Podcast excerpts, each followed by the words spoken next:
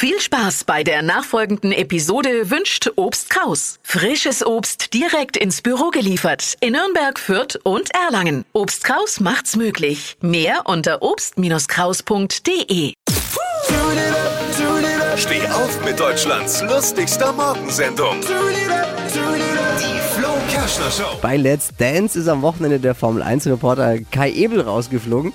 Sein Slowfox war einfach zu schlecht. Ne? Hast du es gesehen, Lisa? Ja. Also, Habe ich gesehen. er hätte ja auch mit einem schlechten Tanz weiterkommen können.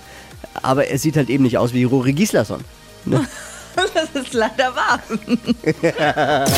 Alle Gags von Flo Kerschner in einem Podcast. Jetzt neu, bereit zum Nachhören. Flo's Gags des Tages. Klick Hitradio N1.de.